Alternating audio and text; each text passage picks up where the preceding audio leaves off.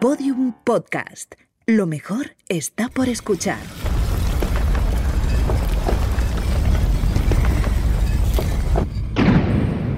Dentro de la pirámide. Con Nacho Ares. Podium Podcast.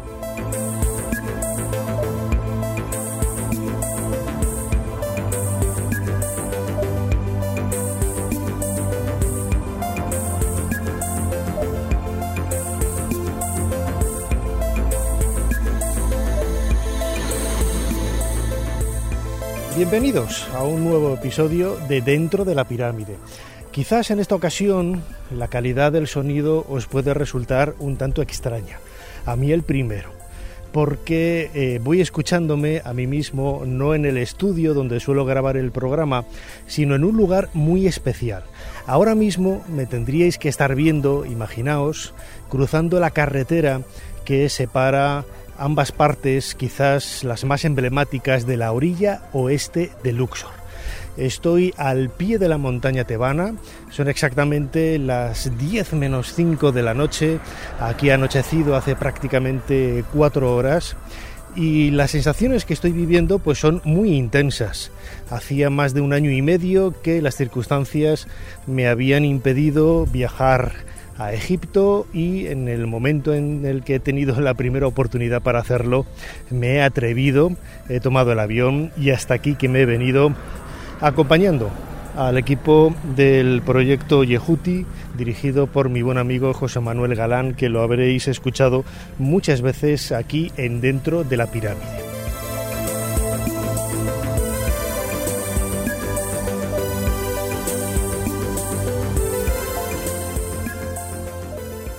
Precisamente me gustaría que me acompañarais por este paseo por la montaña tebana para ir descubriendo uno de los lugares para mí más fascinantes de la historia de la humanidad. Un lugar en donde realmente para los antiguos egipcios comenzaba la muerte, pero también comenzaba la vida eterna.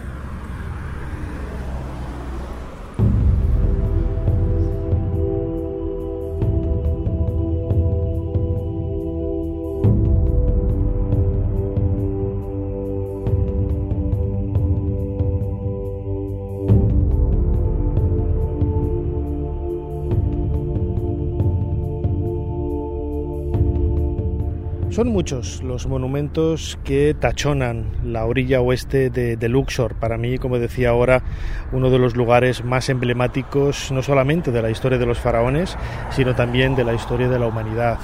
Eh, vais a escuchar de fondo el, pasar de los vehículos, de los coches que a estas horas de la noche pues todavía siguen, siguen eh, recorriendo esta vía eterna paralela al, Nilo y que va cruzando los templos funerarios de los grandes faraones que, dieron eh, personalidad, vida e historia al Egipto de los faraones.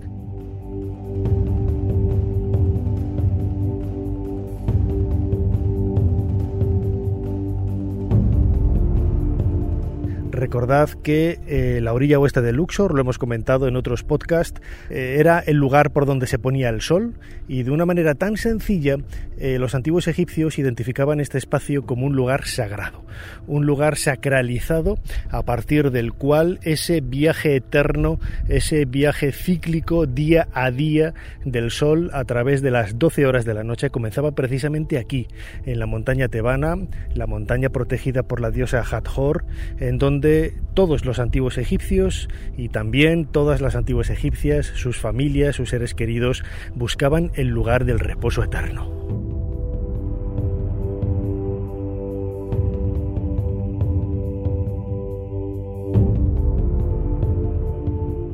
El primer gran templo funerario que nos encontramos cuando cruzamos a, este lado de la ciudad de, Luxor, en la orilla oeste, la orilla occidental, es el templo de Amenofis III. Es uno de los más representativos, quizás por eh, el estado en el que ha llegado hasta nosotros, que en los últimos años eh, un equipo dirigido por una egiptóloga de renombre, Surusian, la esposa del ya fallecido Rainer Stadelman, lleva trabajando, como digo, y realizando una labor encomiable en este lugar. Está justo detrás de los colosos de Memnon, unos eh, de los enclaves, uno de los enclaves de los espacios más visitados de esta, de esta orilla occidental, en donde vamos a descubrir los restos de lo que se pensaba que era un templo del que apenas quedaba nada, pero que esta misión egipcia, alemana, multidisciplinar e internacional está sacando a la luz infinidad de tesoros para ayudar a reconstruir la historia de este santuario, la historia de este lugar emblemático del reinado de Amenofis III. Estamos, eh, grosso modo, hacia el 1350, 1370 más o menos antes de nuestra era, y que tanta fascinación cautivó a generaciones de, egiptólogos. Eh, recordad, por ejemplo, que eh, en los últimos meses salió a la luz el descubrimiento de una ciudad, una ciudad que eh, tenía elementos correspondientes al reinado de Amenofis III precisamente, pero sobre todo al reinado de Akenatón, su hijo, Amenofis IV, el faraón hereje. Esa ciudad está muy cerquita de donde me encuentro ahora. Estoy viendo ahora mismo esos muros sinuosos en forma de, S, repletos de, de hornos y de espacios dedicados a la fabricación y al trabajo y a la manufactura de, de objetos que tanto cautivó a la comunidad internacional hace unos meses y que también creó tanta controversia porque se decía que eso ya había sido descubierto por eh, eh, Baril, un egiptólogo francés, eh, en la década de 1920 o 1930. Luego se demostró que donde estuvo Baril nada tiene que ver en este espacio que, que ha sacado a la luz el doctor Zahi Hawass. Este sitio es llamado la ciudad del ascenso de Atón. Está conectado con el dios Atón, tenemos en el interior de las casas discos grandes con rayos que representan a este dios. También tenemos ladrillos y bloques de piedra con el nombre de Atón. Absolutamente todo. Todo esto me hace pensar que el culto a Atón está conectado también al reinado de Amenofis III. Contamos con tres distritos principales, cada uno de ellos ligado a una función. Uno para la administración, otro para los trabajadores y para dormir, y un tercero para la industria. Hay un lugar para el secado de la carne localizado en el patio del Palacio de Ja, que fue el director del palacio. Tenemos el nombre de los carniceros y contamos con mucha carne. Solo en una jarra hay 10,5 kilogramos. Hay un sector para coser ropas, otro para hacer sandalias. Hemos encontrado moldes para hacer amuletos y cerámica con las tipologías del Imperio Nuevo y que hablan de relaciones con países extranjeros. Hemos encontrado estatuas del dios Bes, que era el dios que protegía en los partos, todo hecho con piedras semipreciosas. Los egipcios solían hacer collares, pulseras con estas piedras para príncipes y princesas. Es la primera vez que algo así sale de la arena y solo hemos encontrado el 1% de lo que debe haber. La ciudad va hacia el oeste y también hacia el norte, conectada con el templo funerario de Amenofis III. Creo que, como han señalado ya muchos egiptólogos, esta ciudad es el hallazgo más importante después del descubrimiento de la tumba de Tutankamón, aquí, en la orilla oeste de Luxor.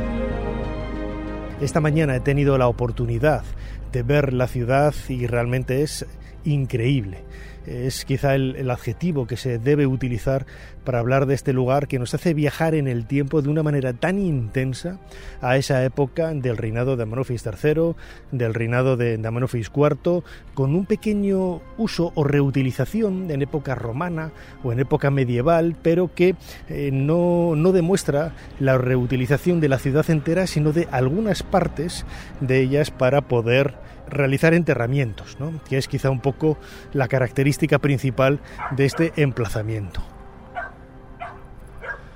De fondo escucharéis los eh, perros eh, casi salvajes que viven en estas laderas de la montaña tebana y que recuerdan un poco la figura del dios Anubis, ese dios con cabeza de perro o cabeza de, de chacal que para los antiguos egipcios era el protector, el cuidador precisamente de las necrópolis, por, esa ubicación y por, ese, por esa presencia tan continua en estos cementerios, eh, quizás el hecho de estar buscando carroña, de estar buscando eh, cadáveres para poder alimentarse, es lo que hizo interpretar a los antiguos egipcios que realmente ese animal, ese cánido, era el dios protector Anubis, una manifestación de esta divinidad que lo vinculaba, como digo, con los cementerios.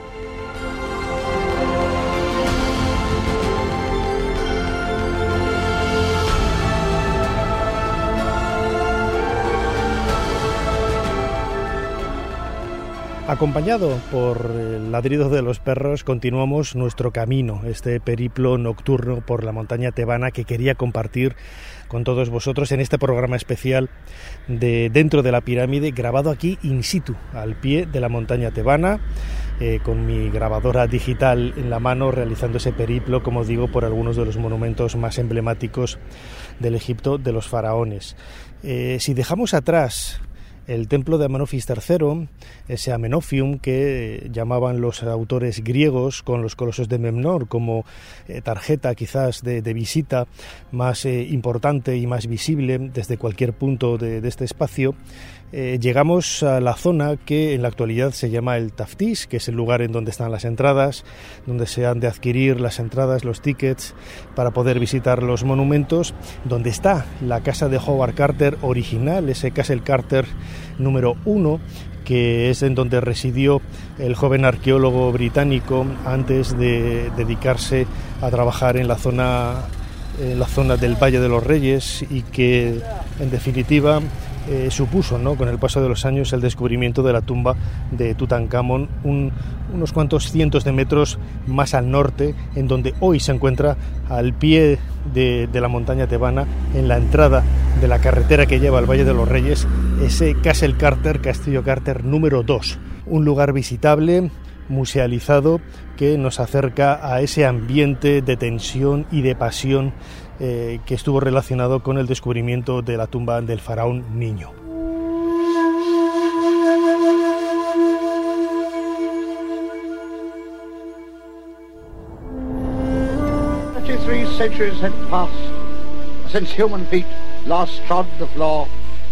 Han pasado 33 siglos desde que el pie de un ser humano pisó por última vez el suelo en el que nos encontrábamos y todavía había a nuestro alrededor señales de vida. Un mortero medio vacío, una lámpara ennegrecida, virutas de madera dejadas en el suelo por un carpintero. Entramos en dos cámaras, pero cuando nos topamos con una capilla dorada, con sus puertas cerradas y selladas, nos dimos cuenta de que estábamos ante la presencia del rey muerto.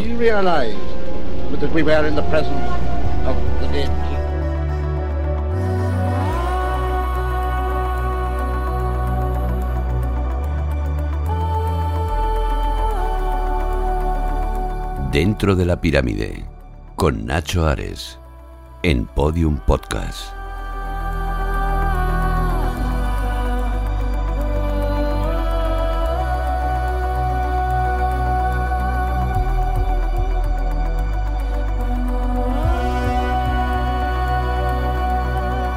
Girando hacia la derecha, en dirección norte, lo primero que nos encontramos es el conocido Hotel Marsham, eh, que fue la antigua sede de la Casa de Chicago eh, hasta los años 30, hasta el año 1939, y justo enfrente del Hotel Marsham está el templo funerario de Merneptah.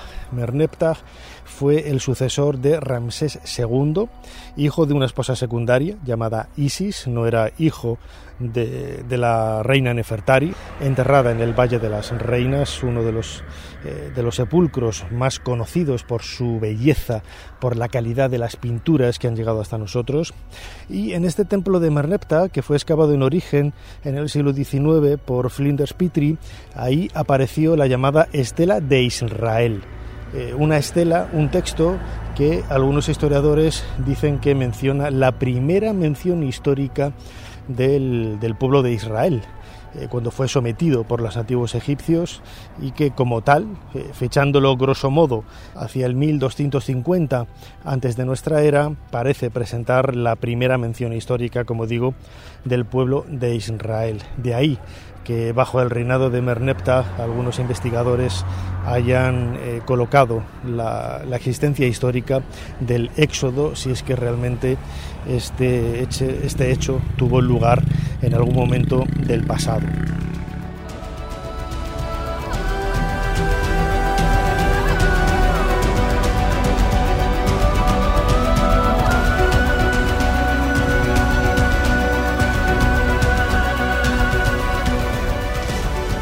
Dejando a la derecha el templo de Merneptah, nos encontramos una pequeña cuesta que pasa por encima del templo de Tauchart.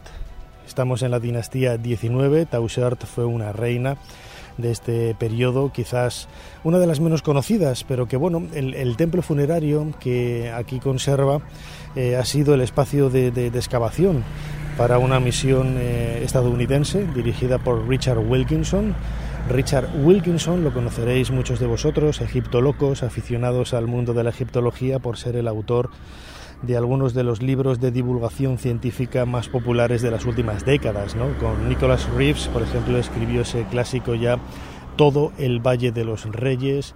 Escribió también uno dedicado a todos los templos del Antiguo Egipto, todos los dioses del Antiguo Egipto, publicados en, castellano, y que marcan un poco eh, el interés que ha suscitado el mundo de los faraones en los últimos años con libros de calidad en el mundo de la divulgación. Yo tuve la oportunidad de, conocer a Richard Wilkinson hace bastantes años, hace ya casi 15 años, precisamente excavando aquí, en el templo de, de y como uno de esos eh, referentes que, yo más tenía aprecio y ganas de, de conocer, precisamente por la publicación de sus libros y por los trabajos científicos que estaba realizando, pues eso me, me llevó a acercarme a este templo para conocerle en persona y disfrutar unos minutos de él, eh, conociendo in situ lo que estaban realizando en este templo de, de Tauchart. Petrie Petrie exploró el templo de Tauchert en 1896, pero cuando vinimos nos dimos cuenta de que en realidad no había excavado nada en absoluto. Seguramente se limitó a hacer algunos pocos sondeos, pero realmente no escapó nada. Es muy posible que estuviera trabajando en otro templo, quizá el de Rameseum, que se encuentra a pocos metros, y que mandara algunos hombres a excavar este templo de la reina Tausert. En muchas partes del yacimiento, especialmente bajo la zona verde, lo único que se encuentra es arena, no hay nada. Solamente en muy pocos lugares está mezclado con escombros. Creemos que lo que encontraron los hombres de Petri fue eso, zonas del yacimiento completamente vacías que lógicamente no le llamaron la atención y por eso no continuó. En algunas de las esquinas del templo descubrió pozos de fundación. Nosotros hemos dado con los pozos que dejó sin descubrir. En otras partes del templo hemos encontrado objetos, como amuletos dispersos por todas partes. En definitiva, piezas sin mucha importancia arqueológica. Y es quizás esta la clave que hizo pensar a Petri que el templo nunca fue acabado.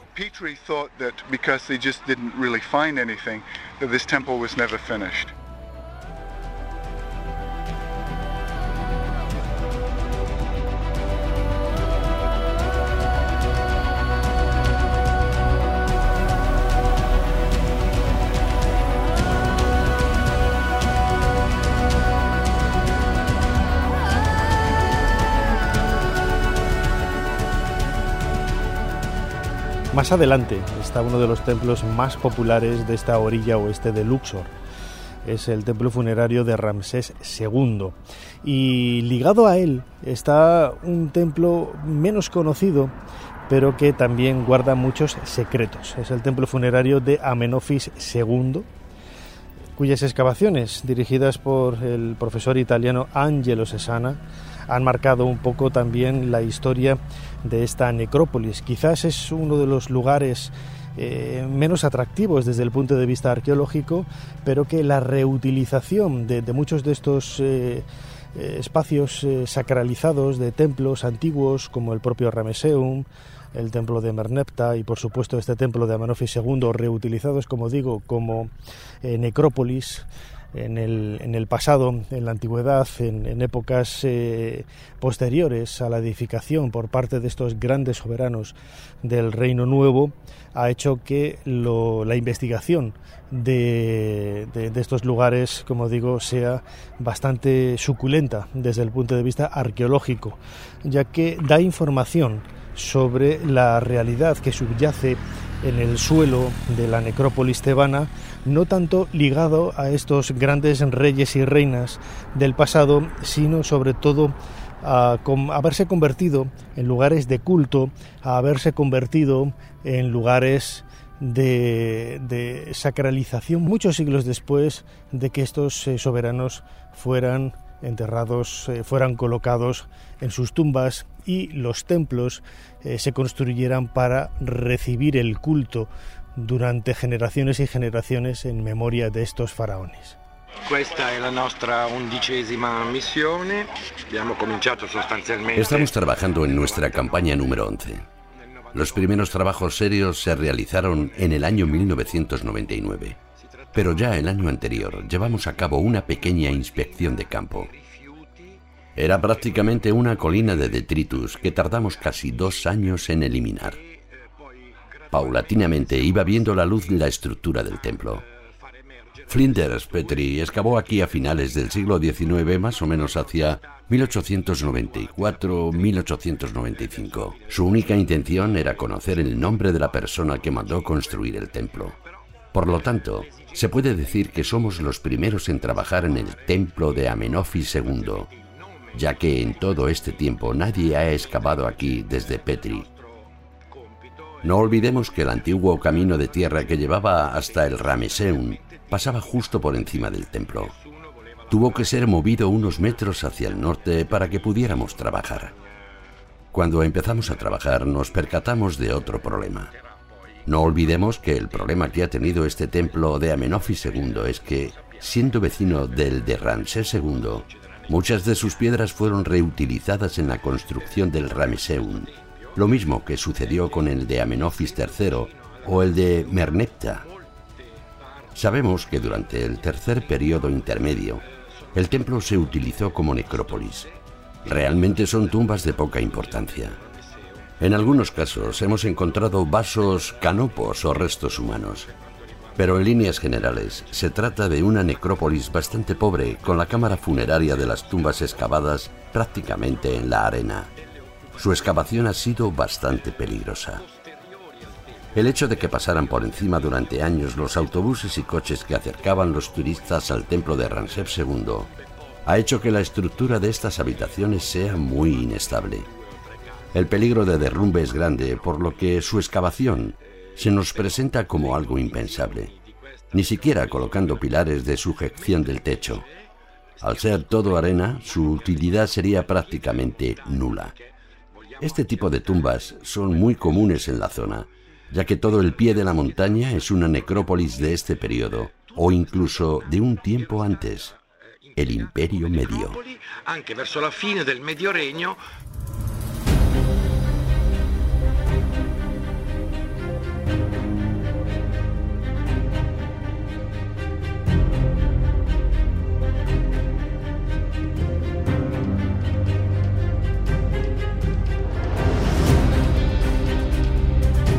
Es difícil transmitir a través de un simple paseo, a través de las emociones que se puedan transmitir, se puedan, eh, puedan recibir el eco a través de, mi voz, lo que se vive, ¿no? paseando en esta noche cerrada eh, entre los eh, templos de la orilla oeste de Luxor. Antes lo decía un poco, ¿no? quizás al comienzo del programa, en esa síntesis que he intentado transmitir sobre la importancia de este lugar eh, mágico, de este lugar sagrado para los antiguos egipcios. La diosa vaca Hathor es la que protege toda esta montaña de, Luxor, esta montaña tebana. La diosa vaca es una de las divinidades más importantes del panteón egipcio, es una diosa madre, es una diosa nutricia que hunde su origen eh, quizás en, una época eh, prehistórica que, de la que hoy hemos perdido todo recuerdo, pero que a lo largo de, la historia de, los faraones, durante esos 3.000 años de, gobierno y de, proyección universal, bueno, pues eh, marcó y colocó los, los pilares de, una cultura y de una serie de ideas bastante, bastante atractivas. A estas horas de la noche la montaña tebana está completamente iluminada, no solamente por razones de seguridad, para que ningún ladrón pueda acceder a las tumbas y pueda arrancar de, la pared las pinturas, los relieves de, esas sepulturas, sino también para dar una imagen hermosa, desde luego que lo consiguen, de cuál debía de ser el aspecto original que tenía la montaña pues hace miles de años. Ahora hablábamos de la diosa Hathor, antes lo hacíamos del dios eh, Anubis como dios de las necrópolis, dios de los cementerios. Hay que pensar que en esta montaña lo que vamos a encontrar es una separación por primera vez de las tumbas de los grandes eh, faraones de sus lugares de culto. Las pirámides y el templo funerario durante muchos años fue quizás el, lugar de encuentro, esa puerta que comunicaba el presente con el más allá. Y en un momento dado, las eh, no sabemos por qué, pero se decidió separar el templo funerario de culto de la propia tumba y eh, ubicarlo en espacios distintos. Y es aquí, en la orilla oeste de Luxor, donde eso se hace por primera vez pues a comienzos del Reino Nuevo, ¿no? a finales de la 17 dinastía, comienzos de la 18 dinastía. Estamos grosso modo hacia el 1600 antes de nuestra era.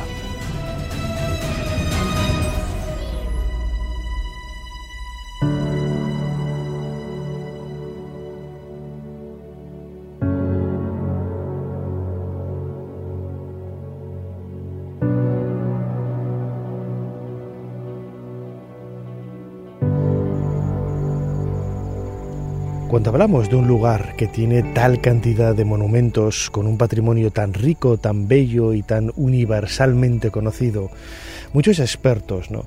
están preocupados por su conservación. Es el principal problema que tiene Egipto en los últimos años cuando se acerca un poco el momento en decidir qué hacer, seguir excavando y sacar cosas nuevas o realmente conservar lo que se tiene.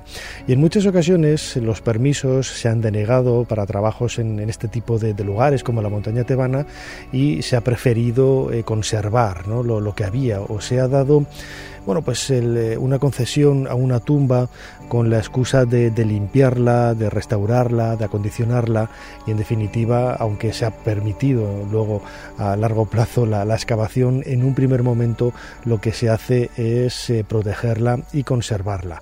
Hablando de la montaña tebana y hablando del Valle de los Reyes más en concreto, John Romer, el egiptólogo eh, inglés, ha sido una de las personas que más ha, manifestado su preocupación en, este sentido. ¿no? Le vamos a escuchar precisamente hablando de ello, hablando de esa preocupación por el salvamiento de los monumentos. La montaña tebana es un lugar que desde el punto de vista geológico tiene una serie de particularidades muy grandes que lo que hacen es que se convierte eh, casi en una eh, continua lucha contra la naturaleza por ese movimiento de placas que hace que algunas estructuras eh, del interior de las tumbas se vayan moviendo y vayan friccionándose entre sí y, lo que genera con ellos que las pinturas literalmente salten de las paredes. No, ¿qué hacer en, esos, en esas circunstancias? realmente es muy difícil, muy difícil. Pero bueno, también se ha, eh, se ha estipulado una serie de, pautas a partir de las cuales poder disfrutar, por lo menos conservar, eh, consolidar y sobre todo disfrutar, que los seres humanos disfrutemos de la belleza de este patrimonio.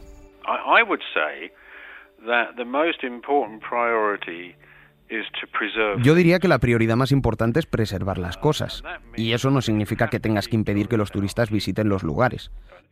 Lo que interesa de verdad es la idea de protección que hay de trasfondo, no si los turistas han de ir a esta o a otra tumba. La arqueología es algo muy distinto a lo que la gente piensa. Por ejemplo, si estás interesado en los pájaros y vas a un sitio en donde te encuentras que ha emigrado y que hasta dentro de tres meses no volverá, a ningún ornitólogo le molestará esto. Ahora bien, Si vas al Valle de los Reyes, es muy fácil encontrarse con turistas cabreados porque tal o cual tumba está cerrada.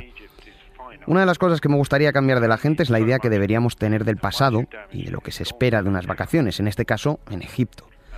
Nadie tiene derecho a inmiscuirse en el pasado.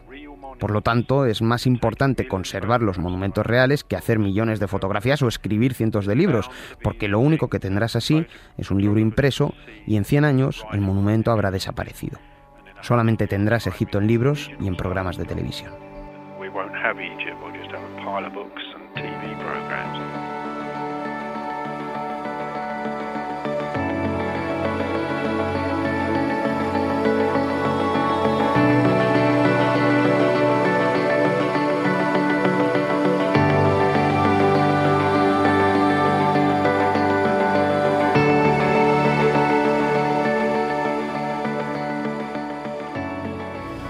Muchas veces nos preguntamos cuánto es o qué es lo que queda por descubrir en la montaña tebana.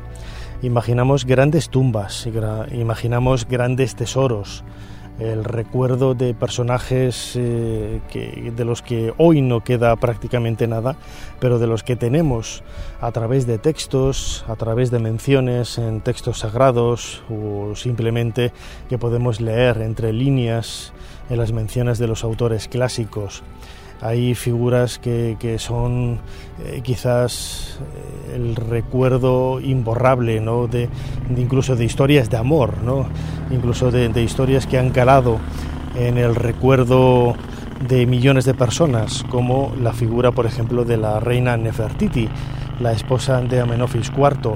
¿Dónde está la tumba de Nefertiti? ¿O dónde están las tumbas de todas las reinas de la 18 dinastía, de las que no conocemos absolutamente nada, ¿no? ¿Dónde está la tumba de Angesenamon, la esposa de Tutankamón? ¿Dónde está la tumba de Tigi, la esposa de Amenofis III? ¿Dónde está la tumba de la mencionada reina Nefertiti? ¿Dónde está la tumba de Ahmes eh, Nefertari, la primera gran esposa real a partir de, de la cual eh, se crea una genealogía de reyes en el Imperio Nuevo.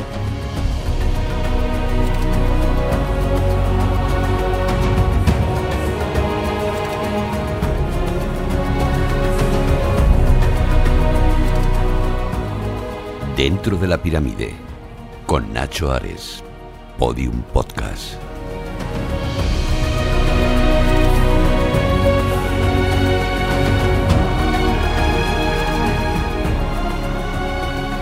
Continuando en este paseo, hablando de la montaña tebana, de sus secretos, de sus monumentos de sus protagonistas, precisamente quería dedicar los últimos minutos de, este podcast grabado aquí en casi en directo en la montaña tebana de Luxor precisamente como digo, de los protagonistas, los grandes reyes de la historia de Egipto, que en definitiva son los que han dado nombre a esos templos funerarios y también a esas tumbas. Me estoy refiriendo a personajes tan conocidos como Tutmosis III, el celebérrimo Tutankamón, eh, Ramsés II, infinidad de, nombres de reyes y también de reinas, aunque ellas no han aparecido todavía, como hemos comentado en otras ocasiones, sus tumbas no han aparecido, pero que desde luego marcan un poco la importancia que tiene este lugar en la historia de Egipto. En, el año 1881 apareció en, el escondite de Der el Bahari, en un emplazamiento muy cerca de donde yo me encuentro ahora mismo, un escondite de momias reales. Ahí aparecieron casi 40 momias pertenecientes a reyes y reinas cuyas tumbas estaban en el Valle de los Reyes o en otros lugares que hoy no podemos identificar. Pues bien, la historia que hay alrededor de estas momias, que hoy se pueden ver en el flamante nuevo Museo de la Civilización en el Fustat, en el Cairo, un barrio muy cerquita del, del barrio copto, bueno, pues todas estas momias presentan en ocasiones algunas dudas. Es cierto que eh, cuando fueron descubiertas por Emil En el año 1881, como decía antes, todas ellas tenían su nombre escrito sobre las vendas o incluso su nombre escrito sobre los ataúdes que las habían conservado en ese lugar sagrado después de haber sido sacadas de sus tumbas originales para ser ubicadas y protegidas en otro espacio para finalmente ser eh, depositadas en ese escondite que eh, bueno las mantuvo en secreto durante casi 3.000 años hasta nuestros días. Bueno pues esas momias también podemos eh, dudar un poco de la certeza que nos indica que el nombre que aparece escrito sobre las vendas realmente hace referencia al dueño, a los restos humanos que aparecen en el interior. Es decir, los propios egiptólogos, Emil Brooks, Maspegó y otros eh, investigadores ya en el siglo XIX se dieron cuenta de ello. ¿no? Eh, algunas de las momias no coincidía el tipo de momificación con, con lo que se podría esperar ¿no? en unas circunstancias de un reinado muy concreto, por ejemplo del faraón Pinetjem. Eh, la momia no parecía que, fuera la de, la de ese soberano en relación, si lo, mirábamos por el tipo de momificación. Y esto eh, hizo que, por ejemplo, en los años 70, eh, Kent Wicks, un egiptólogo americano que luego se, se haría muy célebre ¿no? por el descubrimiento de la tumba de los hijos de Ramsés II, la KV5 en el Valle de los Reyes, realizara con Harris y con Went una investigación eh, anatómico forense a partir de radiografías de los cráneos de las momias. Esto permitía eh, conocer si realmente la relación que había entre padres e hijos era real, a partir de los nombres que se tenían. Sabemos que todos nosotros tenemos una serie de detalles físicos en el cráneo que nos asemejan al cráneo de nuestros padres. Y si, por ejemplo, tú tenías el cráneo de Amenofis III y lo comparabas con el de su padre Tutmosis IV, tendría que haber una serie de similitudes. ¿Cuál fue la sorpresa? Que no existían en muchos casos esas similitudes. Esto es lo que nos cuenta Kent Weeks sobre esa investigación tan apasionante que realizó hace prácticamente eh, cinco décadas, en donde se llevaron la gran sorpresa de que quizá muchas de las momias reales de la 18 dinastía especialmente están mal identificadas. Cuando examinamos las momias reales en el Museo del Cairo allá por los años 70, identificamos por primera vez este problema. Nos dimos cuenta de ello porque cuando los patólogos miraron las placas obtenidas de las momias descubiertas en 1881 en el escondite real de Deir el Bahari, la primera pregunta que se hicieron fue, ¿cuál es la edad en la que murieron estas personas? Señalaron, por ejemplo, este individuo murió cuando solamente tenía 20 años de edad. Con esos datos en la mano, lo que hicimos fue ir a las fuentes históricas. Entonces nos dimos cuenta de que la persona supuestamente identificada con esa momia había vivido hasta los 55 años. La pregunta es clara. ¿Cómo resuelves el problema de tener, por un lado, los restos de una persona que murió con 20 años y que la historia nos dice que llegó a vivir hasta los 55? Había algo que no encajaba. La primera respuesta que se nos ocurrió es que cuando las momias fueron llevadas desde sus enterramientos originales en el Valle de los Reyes hasta este escondite, las etiquetas que cubrían e identificaban los cuerpos se debieron de desprender. Entonces alguien vino y quizá con precipitación las fue reasignando, colocándolas en las momias equivocadas. De esta forma, hoy tenemos casi una treintena de momias reales en el Museo del Cairo que están mal identificadas. Llevando este problema a la KV5 vemos que nos encontramos con algo parecido. En la tumba de los hijos de Ramsés hemos encontrado numerosos cuerpos. Si partimos de un análisis antropométrico o facial, el estudio estadístico nos dice que tal momia es más parecida a esta que a esta otra. Realizando este tipo de estudios comparativos en las momias del Museo del Cairo, podemos afirmar con certeza que esta momia, por ejemplo, tiene más posibilidades de ser Amenofis II que Tutmosis III. Con estos cambios y basándonos en esta clase de estudios estadísticos, descubrimos que la identificación de las momias encaja perfectamente en una nueva recolocación de todas ellas, en todos los sentidos, incluyendo la edad a la que debieron de morir. Por lo tanto, es cierto que hay muchas momias que están mal identificadas y que las investigaciones de E. Wente y Jim Harris proporcionaron datos y posibilidades muy, pero que muy acertadas.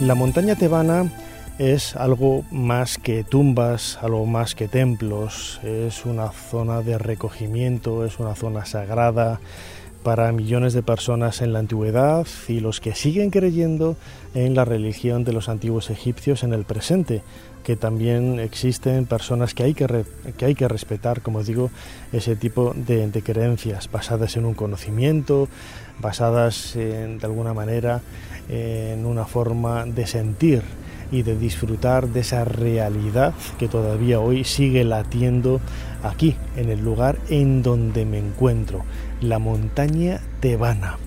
Espero que hayáis disfrutado de este nuevo episodio de Dentro de la Pirámide que hemos eh, realizado, hemos grabado prácticamente en vivo aquí al pie de la montaña tebana para intentar conocer los secretos de los antiguos monumentos, los secretos de la montaña egipcia que servía de lugar de disfrute para los eh, antiguos egipcios con esos puntos de conexión entre el pasado y el presente.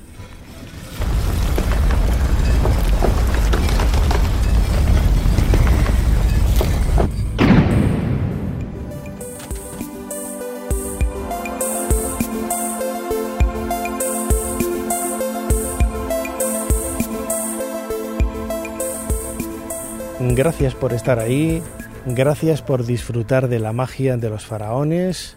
Nos seguimos escuchando aquí, dentro de muy poco, dentro de la pirámide. Sigo caminando por la oscuridad de la montaña tebana que me atrae y me adentra a un nuevo sueño, a una nueva imaginación de la magia de los faraones.